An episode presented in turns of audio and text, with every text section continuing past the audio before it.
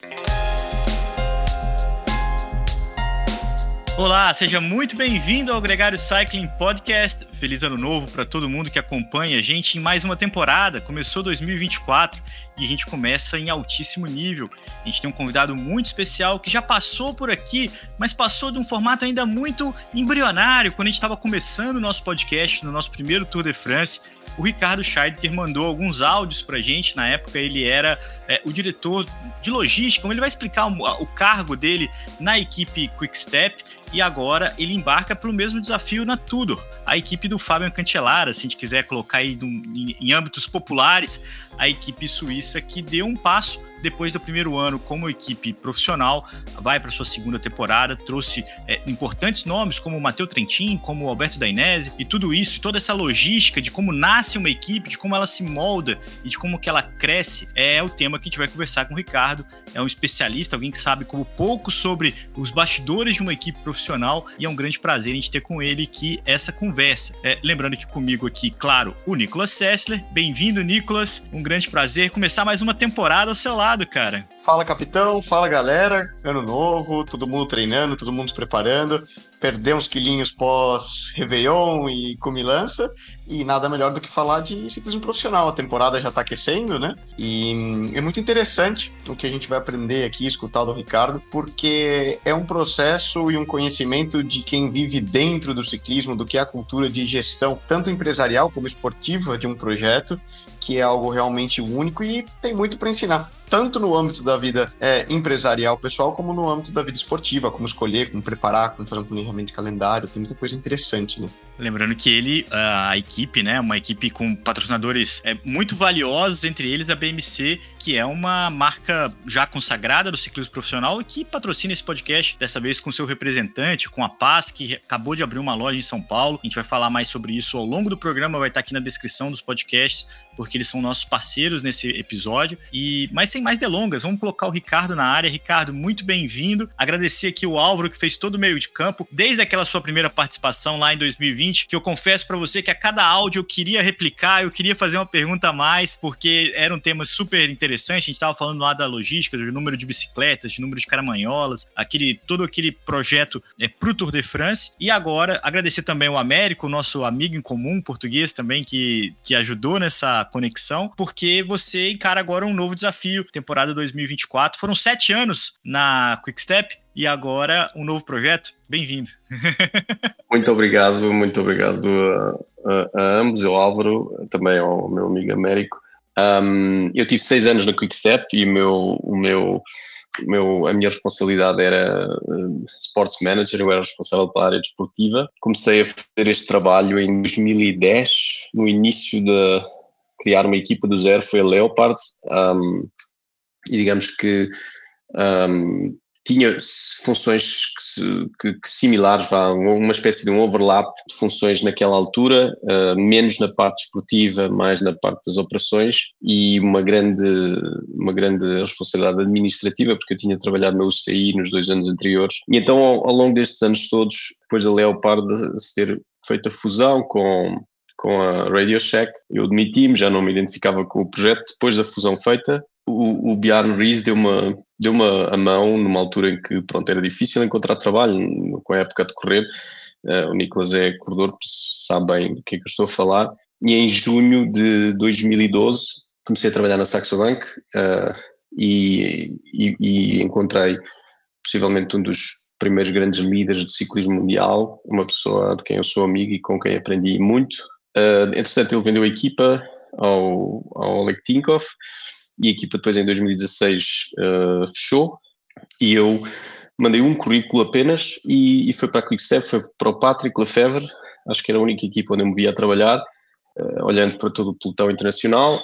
E a verdade é que ele passado um mês respondeu e deu-me deu essa oportunidade. E eu tenho que lhe estar grato para a vida inteira de, de poder trabalhar com um grupo extremamente experimentado de, de pessoas com muito sucesso a, a, equipa tinha muito sucesso já há vários anos, eles tiveram, o, digamos, o ponto baixo em 2011, precisamente no meu primeiro ano, no ano da Leopard. Eu acho que a Quickstep nesse ano ganhou seis ou sete corridas. Depois o Sr. Bacala chegou em 2012, adquiriu 80% da equipa e fez uma injeção de capital importante e a equipa deu um salto de qualidade enorme. Mas é interessante que os últimos seis anos Uh, agora com o sétimo ano, este último que eu já, já sei mim, os últimos esses seis anos onde eu estive foram os, os anos de maior sucesso da equipa, não foram os anos seguramente com mais uh, capacidade orçamental, um, mas eu acho que fizemos coisas mesmo especiais uh, em que conseguimos extrair o melhor de cada elemento da equipa, desde o staff até aos corredores. Havia um ambiente excepcional e uma sinergia entre toda a gente. Havia método e havia organização e isso permitiu-nos deixar de ser táticos e ser estratégicos ao nível da programação, de, de planeamento. E eu acho que depois, com a capacidade das pessoas e com o conhecimento de cada um, fomos capazes de, de transmitir isso e, e, os corredores depois fizeram aquilo que lhes competia, que, com todo o seu talento e com um DNA muito importante uh, e único, direi, e vivi, sim, vivi dos melhores anos da minha carreira desportiva e depois este ano agora, para concluir sobre isto, uh, um ano de, de Tudor, foi recomeçar quase, não do zero, porque a equipa já tinha uma pequena estrutura. Sim. E tenho que, tenho que dizer que tenho muita sorte destas circunstâncias se terem alinhado, digamos, porque é um projeto absolutamente fantástico, com pessoas fantásticas, com um potencial enorme, como, como vocês tinham dito há pouco, e, e, e, pronto, e o, e o criar de quase do zero uma estrutura que no primeiro ano acabou por ganhar 11 corridas, quando eu disse ao início, prepara-se para ganhar zero, não foi nada mal. você, é, você falou de muitas pessoas importantes na história do ciclismo que eu acho que corrobora o teu papel, dá até vontade de, de perder o fio para começar a ouvir falar sobre isso, e depois, claro, o Lefebvre, que é uma referência né, é, do, do ciclismo, também, assim como o Bjarne. Mas a sua relação com o Fábio Cancellara, que hoje é o proprietário da licença, né, é o, o, o, CEO, o chefão da, da equipe Tudo, começou lá atrás com a Leopard, é, ali vocês já tinham alguma alguma é, algum contato? Porque isso, isso traz a minha primeira pergunta.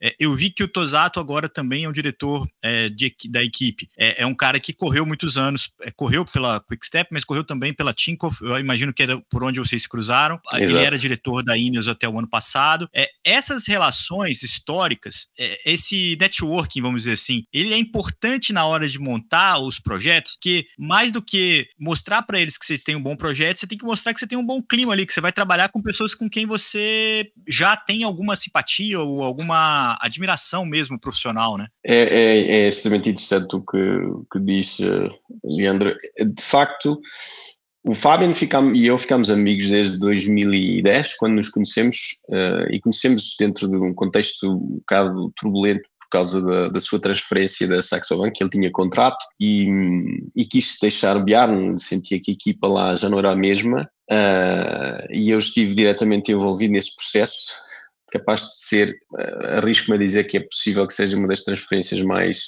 mais importantes de, do ciclismo internacional a nível económico, o que, o que diz bem de, de, que tipo de corredor é que estamos a falar, pronto, depois acabou por, por confirmar isso tudo nos anos que passaram, nos anos até o fim da sua carreira, e ficámos amigos, ficámos amigos, eh, eu lidei com muitos campeões uh, na minha, nestes anos, mas o Fábio, apesar de termos trabalhado só um ano juntos, a amizade ficou, porque ele é uma pessoa excepcional. Uh, quando corria era visto um bocado como uma prima dona, uh, mas acho que era uma, era uma forma de se, era uma forma de se defender, um, era uma forma de se defender uh, do público por vezes, porque nós não temos noção da pressão que se que se gera ao lado de, de, destas pessoas que são atletas de alto perfil e que estão ao mais alto nível do, do desporto e das expectativas que as pessoas têm neles. Por isso eu, eu respeito muito isso.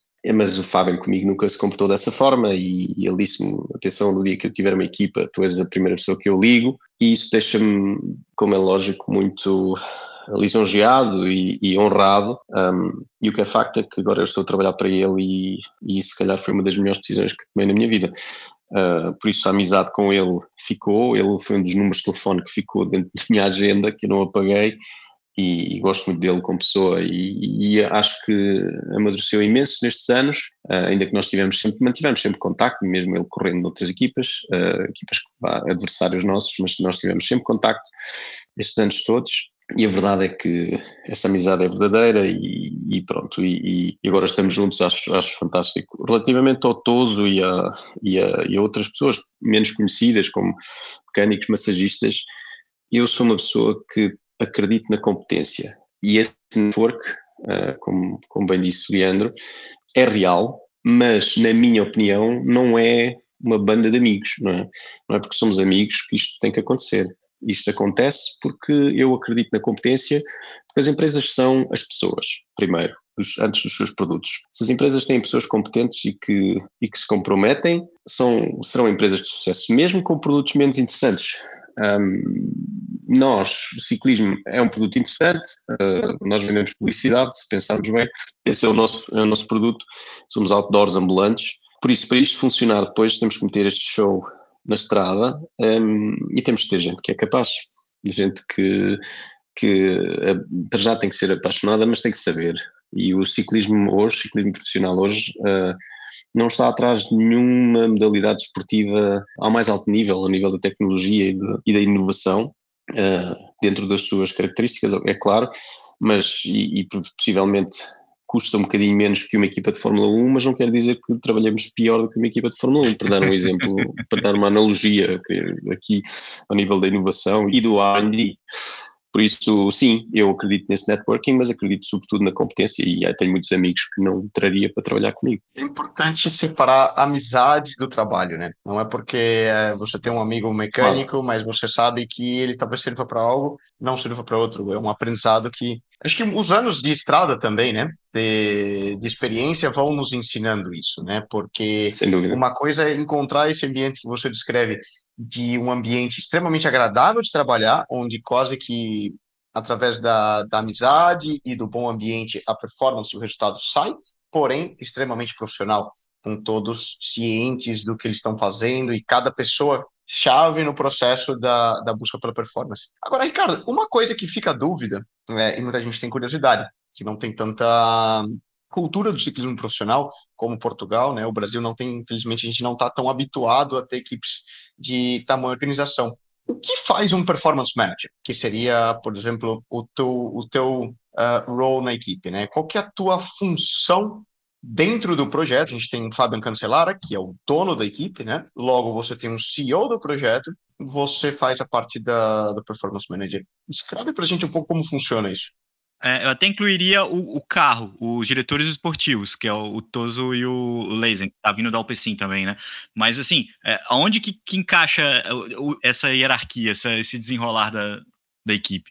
Então, a organização é, é simples, como o Nicolas disse, e bem, proprietário da equipa, CEO, e depois do CEO estão diversos departamentos. Administrativo financeiro, tem o CFO, meu, meu colega Lucas. Departamento médico é um departamento per se que está extremamente ligado, logicamente, ao departamento esportivo, mas que nós queremos que seja um departamento que tenha não independente, não, não independente no, no, sentido de ser um departamento, não, não estar integrado no departamento, que tem o nosso head doctor, que se chama Andreas Gosel, com quem eu trabalhei na, na Leopard, e depois tem um departamento de comunicação e imagem, uh, e comunicação marketing, perdão, que é, que é gerido pelo meu colega Killian, e depois nós, uh, este ano 2024, criámos uh, um departamento de inovação, que por enquanto tem uma, uma posição híbrida, uh, meu colega Kurt Bergen-Taylor, ele é coach da equipa, mas vai gerir o departamento de inovação,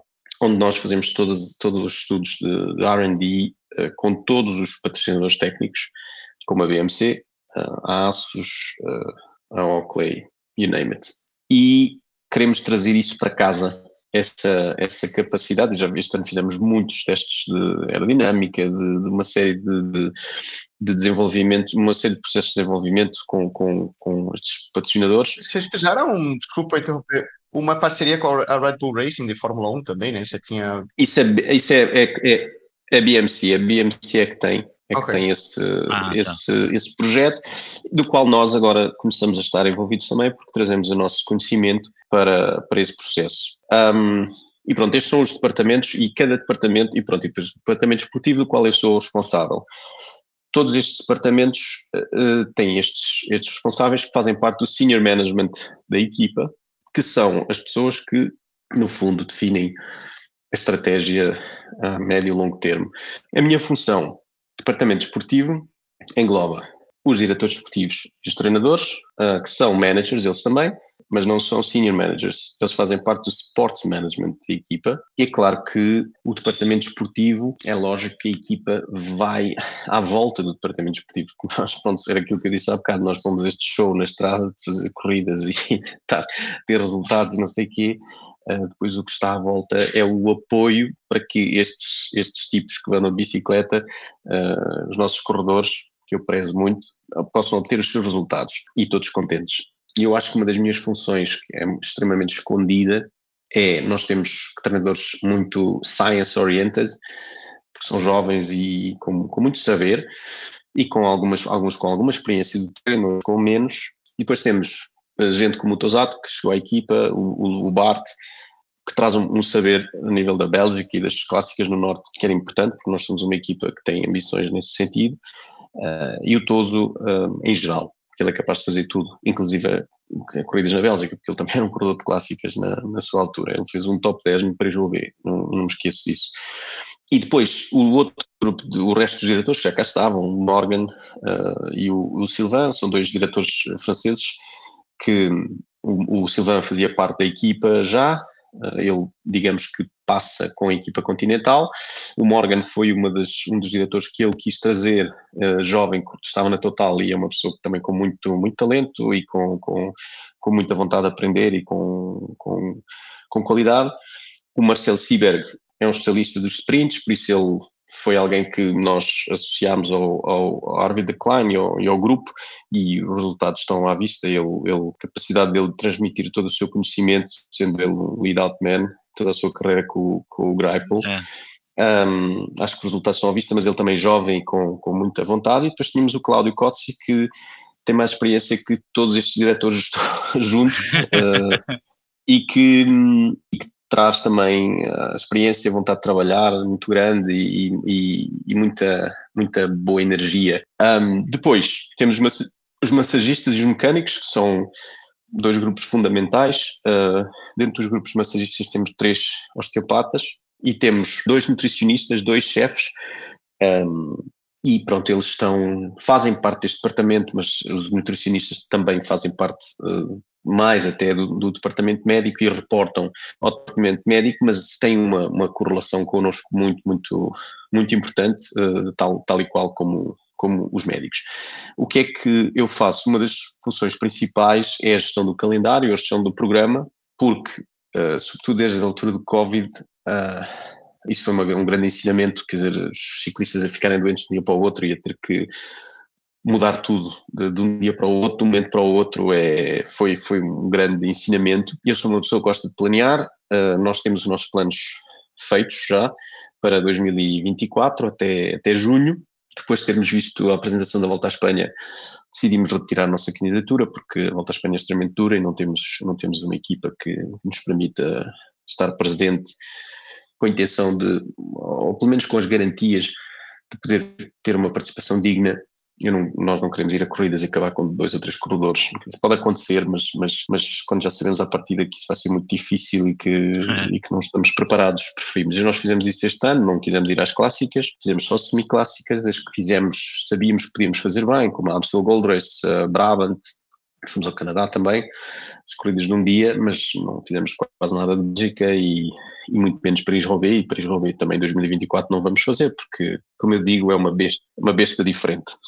Essa relação dos convites é uma tarefa é, sua, é uma tarefa que o, o, o CEO, o Rafael Maia participa, o próprio Cantelara participa, porque eu entendo que há uma um fator esportivo importante, como esse de você saber qual nível de prova que vocês podem é, é, ter mais é, é, protagonismo, né? não, não, não necessariamente vencer, mas estar tá ali né, de um bom papel, mas também tem uma relação com os organizadores, com uma troca onde vocês podem tentar é, garimpar essas, esses convites, né? porque como equipe procontinental, vocês não têm asseguradas as vagas é, em, em todas as provas. Você se relaciona com os organizadores para esse tipo de, proposta, olha, a gente não vai correr a volta, mas a gente queria correr tal prova, ou correr ali, correr ali, tentar correr uma monumento esse ano, ou alguma coisa, não sei se o giro é uma, uma coisa que vocês estão confiantes, mas enfim, é o seu trabalho também.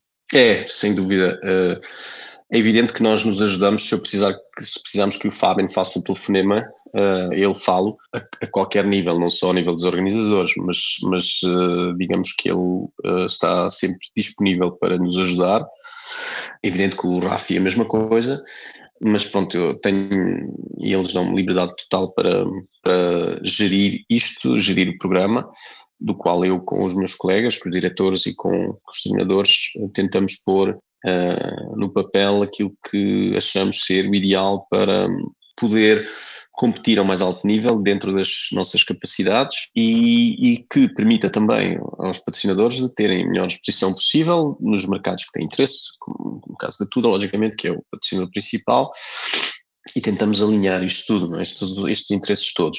É evidente que depois de 13 anos tenho relações com muita gente um, e eu tenho que dizer que este ano é a primeira vez que eu trabalho numa equipa continental profissional que está sujeita a isso, à, à benevolência de, dos organizadores, sobretudo no primeiro ano, que ainda provou nada, não é? Nós provamos, nós provamos é. nada, não tínhamos nada, nada para, para demonstrar, só, só boa vontade e, a, e a, nossa, a nossa palavra de que iríamos participar de forma digna, e, e no fundo foi o que fizemos, porque há uma série de, de convites que se repetiram, os organizadores a vir atrás de nós um, este ano. Alguns, infelizmente, não vamos conseguir repetir, porque, entretanto, outros, outros interesses se, se sobrepõem, mas uh, um, vamos tentar respeitar e, e, nunca esquecer as pessoas que nos deram a mão no primeiro ano. E pronto, estamos confiantes que faremos o Giro de Itália para o ano, como todo o calendário da RCS porque provámos, acho eu, que merecemos estar. Uh, houve corridas que tivemos melhor, outras pior, mas este ano com uma equipa mais preparada, com uma equipa mais forte, uh, em geral temos 28 corredores. Nomes de peso no ciclismo italiano também, né? Sim. Um... Ehm, São coisas.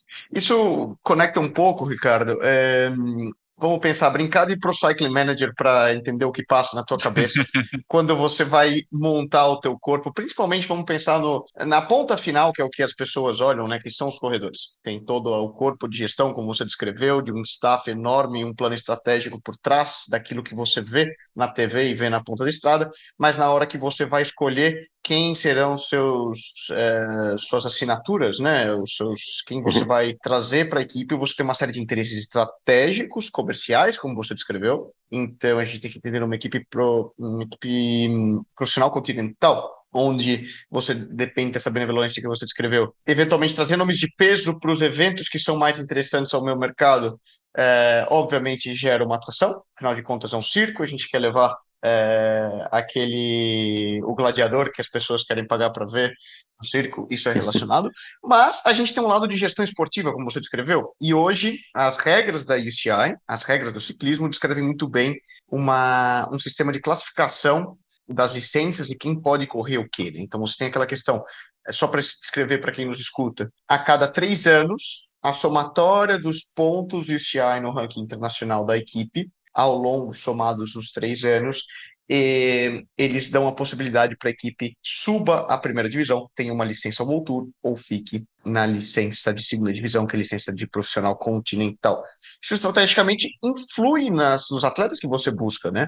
Uh, vamos pensar, hoje, olhando na gestão de equipe, você bem descreveu, você busca muito mais sprinters e ciclistas de clássicas por um tema de busca por pontos de UCI ou por um tema de aproximação com, com simplesmente olhando para os convites que você deseja ter? Ou você busca Budget simplesmente também, né? assinar né? o melhor atleta que você pode? Leandro? Não, não, imagino que o orçamento também, né? De você ter um ciclista de, de que vai participar é, como voltista, né? Como é, candidato à grande volta. Você tem um aporte maior e, e, montar uma equipe ao redor dele também coloca vários ovos no mesmo pote, né? Assim, você tem, você tem menos chance de dar certo, vamos dizer assim. Você tem uma bola só, vamos dizer assim quando você monta uma equipe em torno de um voltista. Né? Nós temos um, um objetivo, temos vários objetivos. Um a curto termo, que é o de ser, uh, de estar entre as duas melhores para o time nos próximos anos, nos próximos dois anos. E para, para conseguir isso é preciso pensar em pontos, que é uma coisa que não, não estava nada habituado a pensar, e ainda não estou. Uh, meus colegas ajudam-me um bocado com isso, uh, especialmente o nosso head coach, o Sebastian, E, e, pronto, e de facto temos que definir a estratégia, uh, tivemos que definir a estratégia nesse sentido. Eu, de uma forma um bocado mais poética, vejo isto desta forma. Eh, eu quero que a nossa equipa seja uma equipa vencedora. Como o Leandro disse bem, na minha opinião, na minha opinião pessoal, criar uma equipa começa agora, gastar um dinheirão num corredor para fazer nos, entre os, os 10 ou entre os 15 e os, e os 5 primeiros de uma grande volta ou de provas por etapas, onde depois temos que criar gente, ter gente que custa também um dinheirão para estar à volta dele, limitando depois as frentes, não é? todas as outras frentes, eu acho isso mesmo extremamente uh, um pouco inteligente. Nós, o que temos que fazer, se queremos ser uma winning team, é apostar em, em sprinters, como o Nicolas disse, e é o que fizemos. Temos o Arvi deste ano, primeiro ano tínhamos só um sprinter. Nas vezes que ele ficou doente e que não, não pôde participar, nós sentimos logo os problemas que, que, que estão inerentes ao, ao facto de só termos um sprinter. E sabíamos que para o ano 2024, começámos a planear no fim de 2022, para vocês terem uma ideia, tínhamos que ir buscar um segundo sprinter de nível mais alto nível, no nível mundial. Esse sprinter é o Alberto Danese, porque temos gente que trabalhou com ele na equipa e que nos deu as melhores referências e que valia a pena apostar nele. Depois, queremos estar presente nas clássicas de forma digna, para começar, porque sabemos muito bem que para o ano não nos podemos permitir pensar que vamos chegar às clássicas e vamos eh, fazer não sei o quê. É? Por, por, por, muito que eu confie no Mateu, ele é um grande e eu acho que vai fazer uma excelente época para o ano que vem, porque está extremamente motivado e, e é o road captain da nossa equipa e vai ajudar imenso os jovens que têm muito potencial para correr bastante bem nas, nas clássicas, vai ajudá-los a, a conhecer esta realidade específica do que é correr na Bélgica, um, mas temos as expectativas, não, como sempre, em tudo, com os pés muito assentos no chão, mas sabemos que estamos prontos, porque isto é um processo que tem que começar. Por isso, sendo o Fábio proprietário da equipa, se nós não fizermos nada uh, na corridas onde ele venceu, dizer, acho que é uma contradição, no mínimo. E ao mesmo tempo, uh, são esses resultados, esperemos, que nos vão permitir de poder dar este primeiro salto de estar entre as melhores para o time. Este ano eu acho que o ranking não, não refletiu a qualidade da equipa e aquilo que fizemos, mas também, pronto, tínhamos 20 corredores, eu conhecia três dos corredores que, que destes 20, conhecia três, há quatro, porque o Arvid, eu lembro-me dele ter batido o, lembro, quer dizer, disseram-me, foi o, o sprinter que, que bateu o Cave na, na, primeira etapa da volta à Turquia em 2021, e eu, ah, ok, é esse, um, mas conhecia o Pelot, conhecia o Camp e conhecia, um, e conhecia o Reichenbach. O resto eram tudo miúdos, miúdos vêm da onde, quem são. Por isso é que eu disse: vocês preparem-se para a gente ganhar zero corridas para o ano. E está tudo bem se ganharmos zero corridas. O processo de crescimento, o processo de crescimento natural, né, Ricardo? De que acho que todo atleta e toda pessoa está acostumado a entender que você no Roma não se construiu da, da noite para o dia, né? É, Sem dúvida. E, e, você precisa passar por esses stepping stones no projeto, na estruturação da equipe, na formação do nome, porque ele se torna mais sólido lá na frente. E acho que isso é um know-how e conhecimento que vocês trazem, uh, que é chave na, na construção. Bom, primeiro a gente tem uma equipe continental, depois a gente tem que passar num primeiro ano de, de equipe pro-continental, pro onde teremos nossas limitações, nossas eh, dificuldades de conseguir convites, talvez ainda não estejamos nem prontos a nível de qualidade de, de resultado para almejar um, uma grande volta, e entender que as coisas precisam vir no momento correto. Quando você tem a estrutura e capacidade para entregar. Quando a oportunidade aparece, como você disse, que o Fabian chame para um Flanders Classic, dizer, queremos correr um, uma ronda, é, mas ok, eu preciso ter uma equipe capaz de entregar um, um resultado digno de uma ronda. Claro. Você viveu, você falou que já trabalhou com outras equipes pró-continentais, a gente lembrou aqui, relembra aqui, né, que você comentou o projeto com a Leopardo, com a com a Saxo, com a Tinkoff e com a Quickstep. Quando você olha as últimas temporadas, principalmente essa última agora com a Tudor e, e até mesmo que está por vir, qual que é a dificuldade de ser uma equipe Pro Conte hoje comparado ao que já foi? É, é, muito mais difícil você sobreviver nesse platô entre as equipes World Tour, que são com altíssimos orçamentos é, e as equipes é, continentais que sobrevivem muitas vezes, né?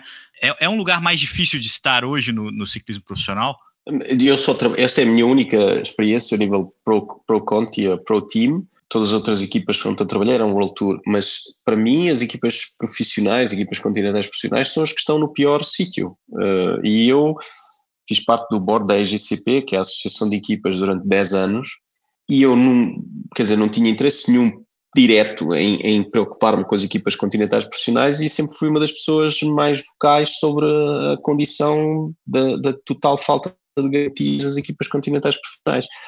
Ironia do destino, eu agora trabalho numa equipa continental profissional, mas estou completamente à vontade para dizer isto porque, vá lá, sem, sem, sem, sem, sem o mínimo de interesse direto, eu sempre critiquei esta estrutura e é, e é ridículo que 18 equipas tenham garantias para fazer as melhores corridas do mundo, as duas melhores continentais profissionais têm garantias de poder fazer aquilo que querem, que é, na minha, na minha opinião, Sim. absurdo também. Um, quando são as duas melhores, têm, têm garantias, de, podiam distribuir essa riqueza por quatro ou seis equipas, faço um exemplo.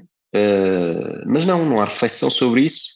Uh, eu não sei, não sei o que pensam, uh, e fiz parte de muitas discussões e sempre disse o que penso, e de facto, a nossa sorte é que a Tudor acredita em, em nós, e que tem uma visão médio e longo termo deste projeto e acho, pelo que eu percebo, é que têm a paciência para nós seguirmos este processo de crescimento e sabem que é um processo difícil. É evidente que as expectativas para onde são muito maiores, não é? Porque o reforço e passando de 20 a 28 corredores com investimento importante, nós vamos ter que fazer muito melhor do que fizemos este ano. É, é natural, porque se não fizermos, uh, alguma coisa se passa, não é? E, não, e, não, e nós não, não andamos aqui com, a apontar a pistolas à cabeça de ninguém e a dizer que temos que ganhar corridas. Eu digo sempre isto: o que conta é o processo. E foi aquilo que eu disse desde o primeiro dia, quando comecei a trabalhar aqui, aos corredores, é o que conta é a forma como nós nos comportamos e a forma de correr. Agora, imaginemos equipas continentais profissionais que são Uh, que, o, que o patrocinador, passado 4, 3, 4 anos, queria ser o altura e, passado 10 anos ainda não são, quer dizer, se calhar já não duravam 10 anos. Agora, um, esta instabilidade não, não, não atrai, não atrai ninguém. Esta, esta incerteza e esta falta de, de garantias há anos, é, quer dizer, desde a criação do, do Pro Tour em 2005, é, é um absurdo. E, e, as pessoas nunca pensaram nisto. Uh, as pessoas com responsabilidades nunca pensaram nisto. Logo, para mim, ou se começam a dar garantias às equipas de segunda divisão, uh, muito rapidamente, é preciso pôr uma reforma uh, que, que, que possa abranger as equipas continentais profissionais, e distribuição dessa riqueza meritocrática, se pode, se pode dizer desta forma, para uh, abranger mais do que as duas primeiras equipas, um, ehm, dando possibilidades a, a, outras equipas, se não as duas primeiras, se calhar as quatro primeiras, e, e, destas quatro primeiras, das três primeiras têm direito a uma grande volta, por exemplo. Quer dizer, isto é uma questão de ser criativo, mas não é rocket science. As pessoas que tenham um mínimo de, de interesse e tenham um mínimo de, de conhecimento desta modalidade sabem muito bem que é uma modalidade que não se pode comparar ao futebol ou ao handball, onde há rankings de subida e descida. Sim, pode haver rankings de subida e descida, mas uh, os clubes dependem dos patrocinadores e nós não temos um, um mercado como o futebol de, transferência de corredores, porque não há, não há dinheiro suficiente nesta, nesta modalidade para que isso, para que isso exista. E, e os, os assets das equipas dependem 90% de, entrada de patrocinadores. Logo, se nós não conseguimos vender assets que temos, não é? Não, não, não é uma coisa que não, não, que não existe. O que é que acontece? Acontece que as equipas que têm muito dinheiro podem permitir-se a fazer o que querem e há um, e há um vazio sempre maior, é uma distância sempre maior entre as equipas mais ricas e, as, e, a, e a classe média. A classe média cada vez não existe. Ou acaba muito engessada, né? Ricardo, você consegue dar uma. Eu não quero que você abra valores assim, mas uma projeção de quanto que era um orçamento de uma equipe com 20 ciclistas, de quanto que é hoje com 28 e de quanto seria para ser o World Tour? É X, 2X e 3X, assim, ou é, é uma coisa escalonada ou é mais sutil? É, tudo depende da, da, qualidade dos corredores que se tenham, não é? Há equipas profissionais, continentais profissionais, que pagam um ordenado mínimo a todos os corredores. Logo, com 4 ou 5 milhões de euros conseguem fazer uma equipa. Depois, há equipas que uh, se têm uma, uma perspectiva de, de, crescimento, sabem que têm que investir nas pessoas, não só nos corredores, um, e isso vai custar uh, mais dinheiro. Agora, onde está esse número? Eu sou sincero, eu sou um técnico e deixei a parte administrativa há muitos anos, quando estava na Leopard. Ah. Tenho uma ideia dos ordenados corredores, estou envolvido nesse processo, vá mas uh, se eu, eu, juro que se vocês me perguntassem agora qual é o, o, orçamento da Tudor, eu não, eu não sei dizer. Qualquer número que eu dissesse era pura especulação. Até eu podia acertar uh, por ter uma ideia, mas não, não sei qual é. E nem me interessa, nem me interessa saber. Agora, um, é, é, público que a Ineos tem 50 milhões, uh, a UAE tem 40 e tal, a Jumbo tem 30 e tal, e a Quickstep, quando nós uh, éramos a melhor equipa em 5 anos, ganhámos o ranking três vezes e fomos segundo outras duas vezes, tínhamos menos de 20. e, é. e, quer dizer, uh, voltamos sempre ao mesmo. Voltamos à competência das pessoas e àquilo que conseguimos fazer com o talento que se tem. Agora, quando não se tem talento, não se pode pensar que, um, que, se vai conseguir ganhar a volta à França, não é? Como é lógico. Um, há uma discrepância muito grande, uh, para mim, há uma discrepância grande entre uh, as equipas mais ricas e as menos ricas do World Tour, e, uma, e ainda maior para uh, as equipas continentais profissionais. Depois há casos como a Alpecin, que foi durante vários anos uma continental profissional, mas a partir do segundo ano já ninguém a considerava uma continental profissional, porque eles, com os resultados que obtiveram, faziam parte da elite, não é? E, estavam ali por mérito próprio, ainda para mais com regras, com regras que existem agora, de permitir estas duas equipas uh, de poder participar em todas as corridas que querem, um, decidiam eles de ir ou não ir, que, é, que, não é o caso das equipas do World Tour, e dito isto, no fundo, uh, voltamos sempre àquilo que eu disse antes, que é uh, a, a relação que se cria com os patrocinadores, a, a, vontade que eles têm de investir, e isto, eu quero só dizer isto, a Nicolas não, não, não esqueça o que vai dizer ao perguntar, é que o ciclismo depende mais e mais desta gente apaixonada, bilionários, que fazem o que querem com o dinheiro que têm, e é justo que façam, e que chegam e que compram o que querem, e que depois dependemos dos humores dessas pessoas. E o caso do Oleg era, é, é um desses, não é? Ele veio, comprou a, a equipa ao e, e, e, tivemos uma equipa com sucesso durante vários anos, mas depois chateou-se com o ciclismo e, e tinha razões para isso, uh, respeito-as, e acabou. E de um dia para o outro, acabou. E não é isto que, e não é isto que o ciclismo deveria Uh, deveria, uh, não, não, é neste sentido que, que, esta modalidade esportiva deveria se focalizar. Nós deveríamos pensar que somos provavelmente a modalidade esportiva com o melhor ROE, a relação de Return of Investment de todo o desporto mundial, não é? Somos uma modalidade barata com aquilo que permite uh, obter de retorno. Porquê é que não investem mais empresas nesta modalidade? E não me venham com a história do doping, porque isso já passou, não é? Toda a gente sabe que hoje o ciclismo é uma modalidade limpa. E há imbecis, como em todo lado, mas nós, não, não, eu posso dizer isto orgulhosamente, é verdade. Eu, eu não vou para a cama a dormir a pensar que a pensar que tenho gente que se dopa na minha equipa, em todas as equipas desde o tempo da Leopard. Quer dizer, uh, depois que algum o, o, o terá feito, não sei. Agora, a cultura não é essa. A cultura não é essa. É um, é um no-go. Não, não fala sequer disso. Não, estamos noutra. É, quer dizer, está-se noutro, noutro tempo. Por isso, não me venham com a história do doping. Isso, isso, isso. Não. A, a nossa capacidade ou incapacidade de vender a publicidade, que era aquilo que eu dizia ao início, não é? Que nós vendemos publicidade e temos muita dificuldade em vendê-la. Porquê? Não sei, eu sou um técnico, não sou um comercial, por isso. Não, acho que você está super claro. É, o ano passado vocês alinharam nas provas italianas sem o italiano. Qual que é a diferença é, de ter um ciclista local quando você corre nas provas locais? Na, na, na, recepção, na relação, até mesmo dentro do pelotão, mas assim, no ambiente, na, na, na relação com a mídia, faz, faz. É estratégico ter, ter alguém assim?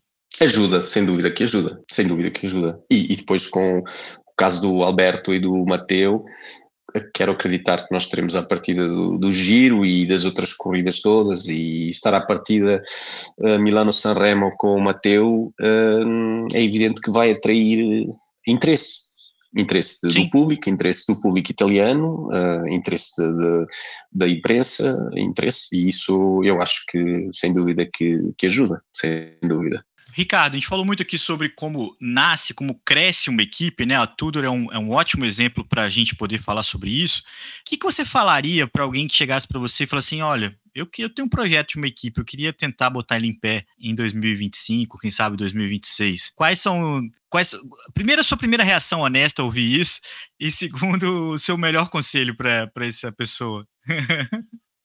um, bom, acho fantástico se tivesse alguém a perguntar-me isso acho, acho excelente, quer dizer que essa pessoa conseguiu atrair investimento e, e, e conseguiu fazer aquilo que, que, muita gente no ciclismo profissional não consegue, que é, que é vender, vender os nossos espaços publicitários. Depois, depois é, eh, eu acho que é fundamental rodear-se de gente com conhecimento, fazer uma pesquisa, as pessoas no mercado que têm, que têm conhecimento, e eu não quero repetir, mas, mas não só conhecimento, competência, mas que tenham bom fundo, porque eu não, eu não, não me imagino a trabalhar, ou não quero trabalhar num ambiente que não seja são, um, e depois, depois uh, uh, criar relações e confiança, um, e, e há muito trabalho, há um trabalho estrutural, muito importante, uh, ao, nível, ao nível logístico e ter as condições, criar essas condições é, um trabalho muito grande, que demora um ano ter autocarros, caminhões, veículos, um, e depois a estrutura humana começar a, a, a contratar o seu management e contratar uh, o staff e, e, na minha opinião, uh, ter os corredores é fundamental, mas é tão importante ter staff que esteja ao nível dos corredores porque senão é como eu disse antes, não, não há sucesso. E eu, eu acho que uma das coisas que fez com que a Tudor este ano uh, conseguisse ter uma presença digna, no geral, foi que o Fabian e o Rafi fizeram um investimento nas pessoas e, e, em detrimento de fazer um investimento enorme nos corredores. E por isso é que nós vamos para uma segunda época preparados, não é? Com, com, com sabendo que podemos enfrentar a nossa primeira grande volta, sabendo que podemos ir para a Bélgica e, e saber para onde vamos e o, o que temos que fazer. Uh, acho que esse era o conselho que eu, que eu daria. Uh, agora, muita capacidade de trabalho, porque há muito que fazer, muito, muito que fazer, muito que seguir, e para isso é preciso pessoas, pessoas ao nosso lado que, que consigam. Em eu sou uma pessoa que acredita no delegar de responsabilidades, eu não sou um controlador, muito, sou exatamente o contrário, controlo pouco, prefiro resolver problemas, mas dar responsabilidades às pessoas para que elas se sintam válidas e com capacidade de decidir. Uh, e claro que isso tem os seus problemas, mas eu prefiro viver com esses problemas do que, que andar a perder o meu tempo uh, por cima do ombro a ver o que as pessoas andam a fazer, porque é uma coisa para mim doentia um, não é o meu estilo. Logo, isso, esse estabelecimento da confiança e a criação de, de um grupo que, se, que seja são é fundamental. Conhecimentos é, importantes. Poderia ficar aqui outras duas horas, né, Leandro? Exatamente. Por vontade nossa, a gente gravaria aqui um programa a lá discurso do Fidel Castro, né? A gente ficaria aqui, sei lá, três, quatro, cinco horas facilmente. Se tivesse um vinho que a gente começasse a falar umas groselhas, né? E falasse alguns segredos, algumas fofocas mas eu acho que a gente teve, deu um grande passo aqui desde a sua primeira visita para essa segunda. A gente deseja um grande sucesso para tudo nessa segunda temporada. É, é, um projeto entusiasmante, é um projeto que nasceu muito bonito, né? Assim, é, até na escolha dos equipamentos, na escolha da, da, da, bicicleta, da marca de vestuário, tudo ali é muito charmoso, é muito bacana. Tem o Fábio Cancellara, que é um ídolo, né? Como uma grande referência. Acho que isso também ajuda muito né, na simpatia pelo time. E, e, claro, que o trabalho seja colhido aí passo a passo. Muito obrigado. Eu é que agradeço e eu é que me sinto honrado uh, de, poder, de poder contribuir para, para, para, para vocês e para aquilo que me, que, me, que me pediram, com muito, muito prazer, de verdade. Tivemos, tivemos uma conversa de ciclismo, eu disse, como disse antes, sou sempre pronto para discutir ciclismo. É, é o que a gente idealiza aqui na Gregário como meta, né, cara? Conversar sobre ciclismo, trazer, dividir informação, e claro, entreter. Eu acho que quem tá aqui, quem tá, a quarta pessoa que está aqui nessa mesa com a gente está curtindo essa conversa, sem dúvida nenhuma. E assim como nós, está com gostinho de, de gostaria de ouvir mais. Tem uma série de perguntas que eu também faria, mas até em respeito ao tempo de todos aqui, eu vou agradecer e deixar para uma próxima oportunidade. Nicolas, obrigado mais uma vez também. É, muito obrigado a todo mundo que chegou até aqui, né? A gente está no YouTube para todo mundo que escuta por lá está também no seu player de podcast favorito, onde cada um escuta normalmente sozinho. Agradecer a, também a Passa, flagship da BMC, uma loja que abriu, que pode ser visitada agora em 2024 na João Cachoeira, no Itaim. É, vai ter os detalhes aqui na descrição desse podcast para também acompanhar. Essa aqui é uma belíssima de uma máquina é, que serve a equipe tudo e é objeto de desejo para todo ciclista. Você pode até ter marcas favoritas ou outra, usar outras bicicletas, mas você não consegue olhar para uma BMC e não falar assim, putz, gostaria de andar nessa bike, gostaria. Tá, ficaria mais bonito, menos feio pedalando numa BMC, não ficaria, Nicolas né?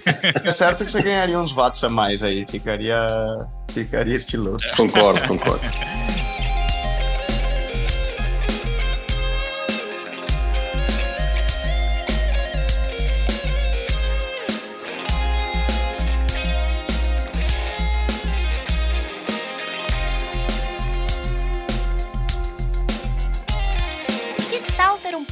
com a arte desse episódio. As ilustrações do Woodson Malta podem decorar sua casa. Entre em contato com a gente e saiba mais!